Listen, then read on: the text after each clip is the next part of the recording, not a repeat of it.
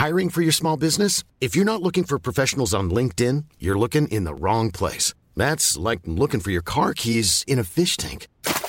LinkedIn helps you hire professionals you can't find anywhere else, even those who aren't actively searching for a new job but might be open to the perfect role. In a given month, over 70% of LinkedIn users don't even visit other leading job sites. So start looking in the right place. With LinkedIn, you can hire professionals like a professional. Post your free job on linkedin.com slash people today. El presidente de la República, Andrés Manuel López Obrador, informó que la Fiscalía General de la República obtuvo y ejecutará órdenes de aprehensión en contra de policías federales, miembros del Ministerio Público y del Ejército Mexicano presuntamente involucrados en la desaparición de los 43 normalistas de Ayotzinapa. ¿Qué tan importante es, es este anuncio? Vamos a preguntarle a Ángela Buitrago, integrante del Grupo Interdisciplinario de Expertos Independientes. Ángela Buitrago, buenos días. Buenos días, ¿cómo están? Bien, Ángela, cuéntenos, ¿qué, ¿qué significa esta decisión y este anuncio del presidente de México, Andrés Manuel López Obrador? A ver, eh, significa que la investigación ha seguido avanzando que tiene elementos serios para que los jueces ordenen en diferentes eh, niveles órdenes de detención y que significa también que se encontraron materiales de prueba que permiten eh, concluir si algunas personas pueden eventualmente estar relacionadas por acción o por omisión en la desaparición de los 43 estudiantes. Ángela, con eh, las acciones que se están realizando en estos momentos, em, ¿se puede pensar que ahora sí vamos a conocer lo que pasó con estos jóvenes? Lupita, buenos días. Yo creo que sí. Eh, yo creo que el camino que se está siguiendo es precisamente el que se necesitaba seguir para saber qué pasó. Eh, el tema particular es que si tú no profundizas en los temas que fueron los que desviaron la investigación o lo que pasó con el Tribunal de Tamaulipas que declaró ilícitas las pruebas por tortura y que tienes que reponer ese material probatorio, pues no se podría seguir avanzando con paso firme.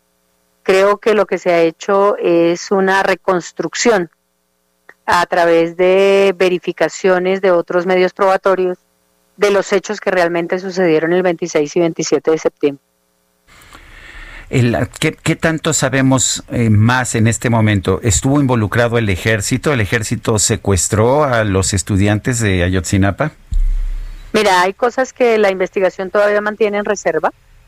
Sobre esos elementos, lo que podemos decir es que todas las órdenes de captura que se están pidiendo y las de detención que se están dando apuntan a varios aspectos. Apuntan a personas que tuvieron que ver con la desaparición, apuntan a personas que tuvieron que ver con el ocultamiento y deformación de la prueba y, y apuntan también a la determinación de todas las personas que pudieron estar comprometidas y de todos los niveles que pudieron estar comprometidas en los hechos de desaparición de los 43.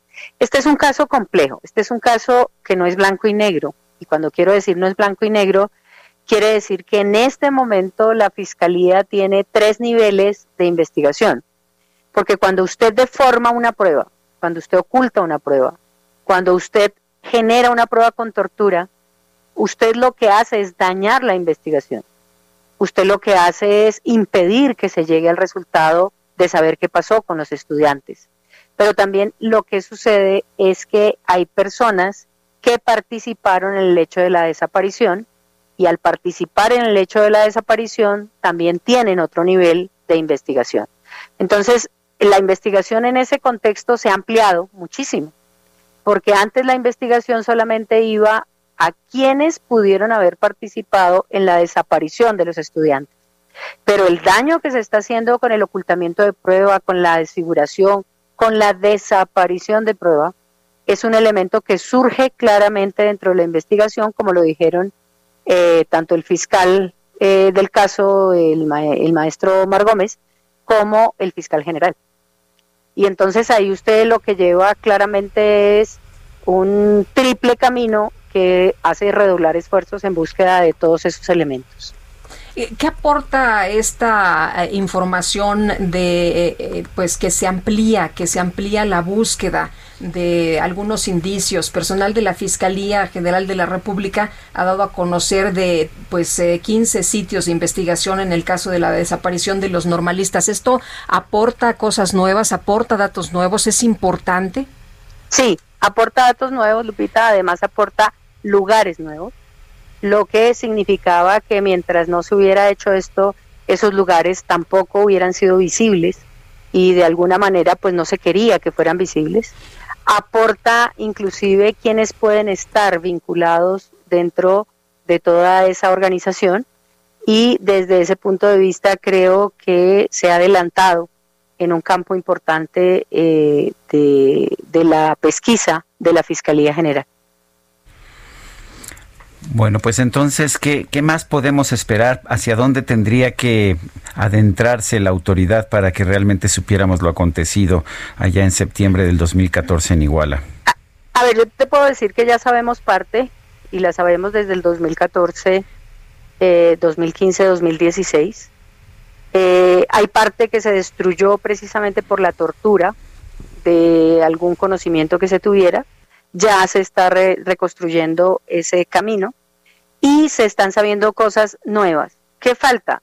Pues falta eh, seguir profundizando en el paradero de los muchachos desaparecidos, porque se está de todos modos encontrando elementos para eh, hacer los hallazgos que fueron objeto de anuncio de la Fiscalía General el mes pasado, y que eso también apunta a saber hacia, hacia dónde se los llevaron y dónde pueden estar los estudiantes.